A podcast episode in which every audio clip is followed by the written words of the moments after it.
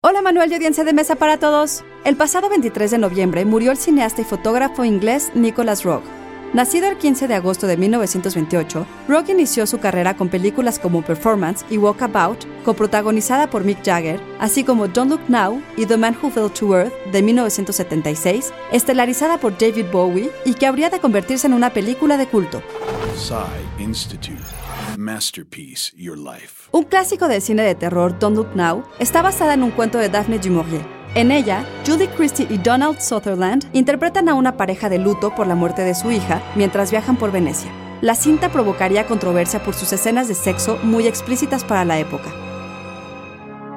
Basada en la novela de Walter Tevis en The Man Who Fell to Earth, Bowie interpreta a Thomas Jerome Newton, un alienígena que llega a la Tierra en busca de agua para su mundo que sufre una terrible sequía.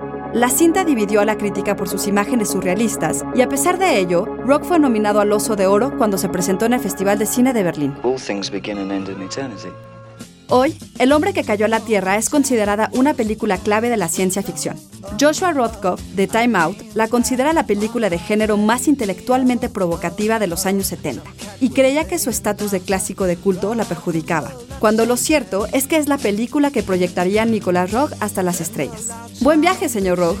Guión de Antonio Camarillo. Yo soy Ana Goyenechea y nos escuchamos en la próxima cápsula SAE.